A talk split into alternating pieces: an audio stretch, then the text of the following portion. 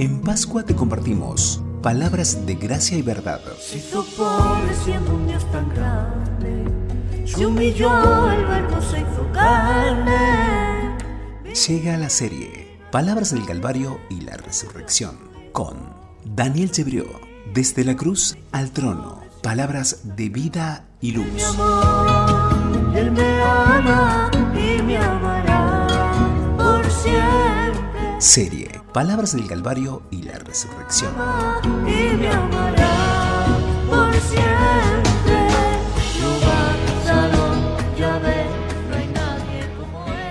Hola, estamos compartiendo nuevamente un devocional de la serie Palabras del Calvario y la Resurrección. El título del, del pensamiento de la meditación de hoy es La manifestación de su potestad.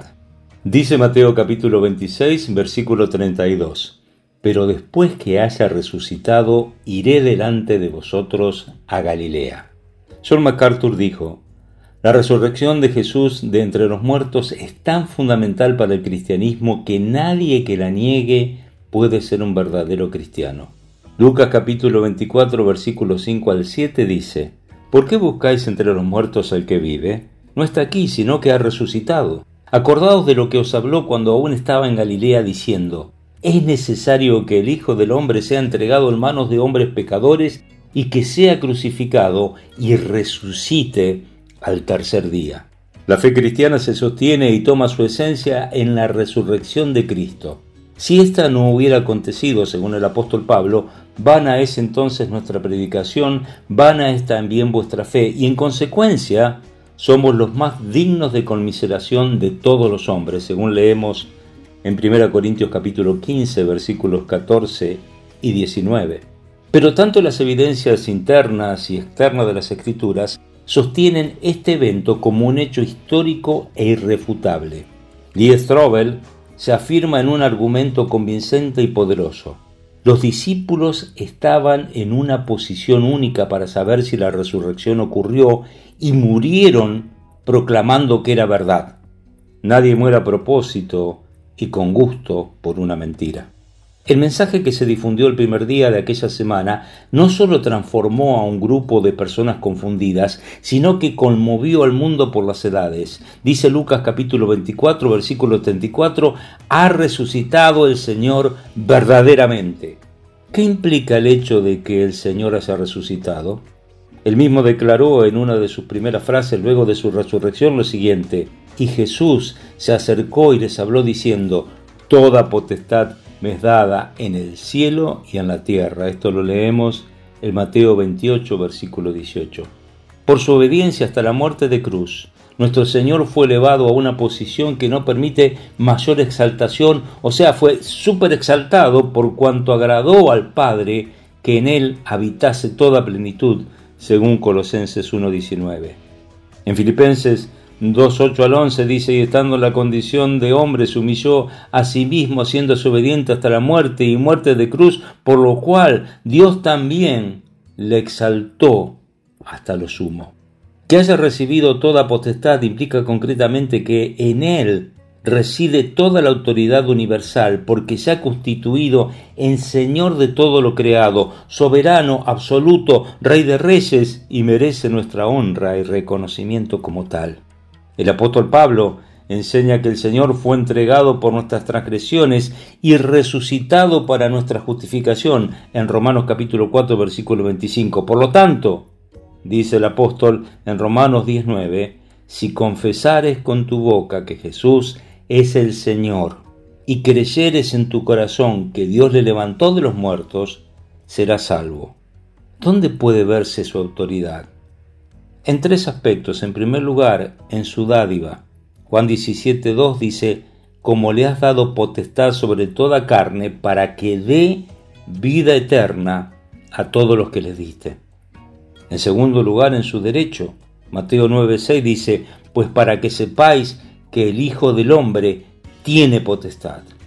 Y también, en tercer lugar, en su dominio, porque Apocalipsis 12.10 dice, ahora ha venido la salvación el poder y el reino de nuestro Dios y la autoridad de su Cristo. ¿De dónde tiene él tal autoridad? le ha sido dada por aquel que es la fuente de todo ser y por consiguiente de toda autoridad. ¿Dónde tiene esa autoridad? En el cielo y sobre toda la tierra, en lo que todo el universo queda comprendido. Él es el Señor de todo.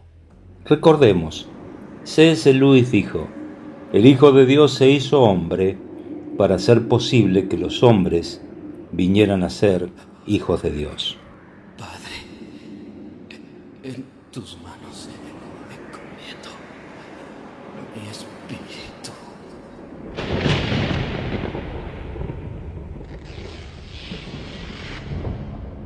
Realmente fue impresionante oír sus últimas palabras en la cruz.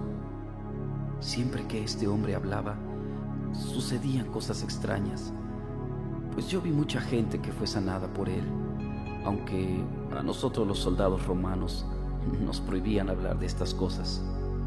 Yo estuve parado junto a esa cruz y la verdad no quería estar ahí porque cuando volteaba para ver a Jesús, su mirada me hacía sentir y pensar que yo debería estar en su lugar. Él no me veía con odio, sino que a pesar del gran sufrimiento que padecía y de su expresión de agonía, Él me miraba con amor y aún no alcanzo a entender por qué él decía palabras como, Padre, perdónalos porque no saben lo que hacen. En mi interior yo le decía, vamos, si eres el Hijo de Dios, ¿por qué no bajas de esa cruz?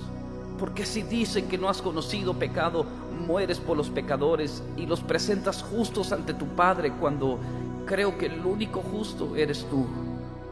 De pronto me di cuenta que mi cuerpo comenzó a temblar, porque parecía que él escuchaba mis pensamientos, y mientras por su cuerpo desfigurado corría la sangre, él me decía con su mirada, si no bajo de esta cruz, es por amor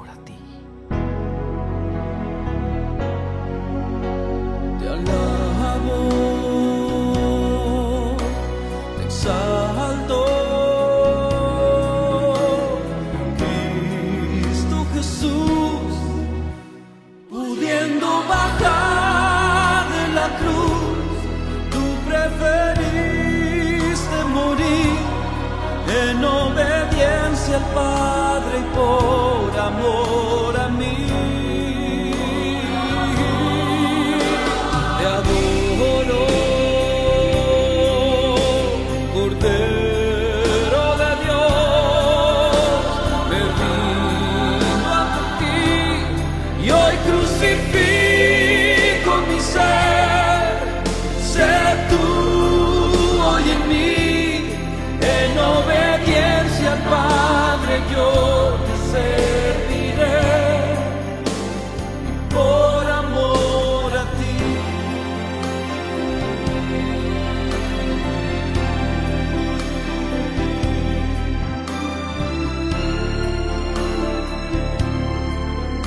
Yo no sabía qué hacer.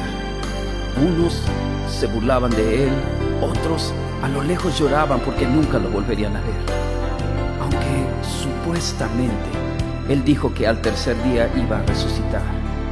Y bueno, por esa razón me ordenaron cuidar esta tumba. Sinceramente yo quisiera irme de este lugar. No sé por qué, pero me siento un poco temeroso. Además, yo no creo que este hombre salga de la tumba, y mucho menos creo que pueda mover esta piedra tan pesada. Claro que no. Esto no sucederá, pues le vimos morir. Es más, le enterramos la lanza en su costado y sus piernas ni quebrarlas fue necesario. Él estaba muerto. Ahora, que yo recuerde, todos los reyes, emperadores y profetas. Jesús, Hijo mío, por cuanto no te aferraste al ser igual a mí y renunciaste a todo lo que era tuyo, tomando forma de siervo y condición de hombre haciéndote obediente hasta la muerte. Yo te levanto con el poder del Espíritu Santo, venciendo a la muerte, y te doy el más alto honor y el más excelente de todos los nombres, que es sobre todo nombre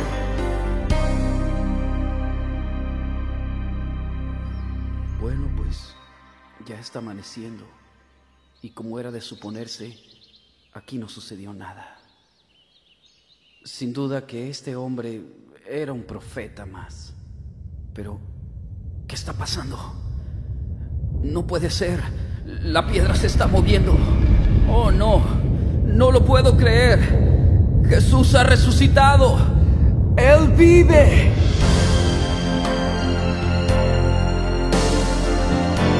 Yo soy la resurrección y la vida.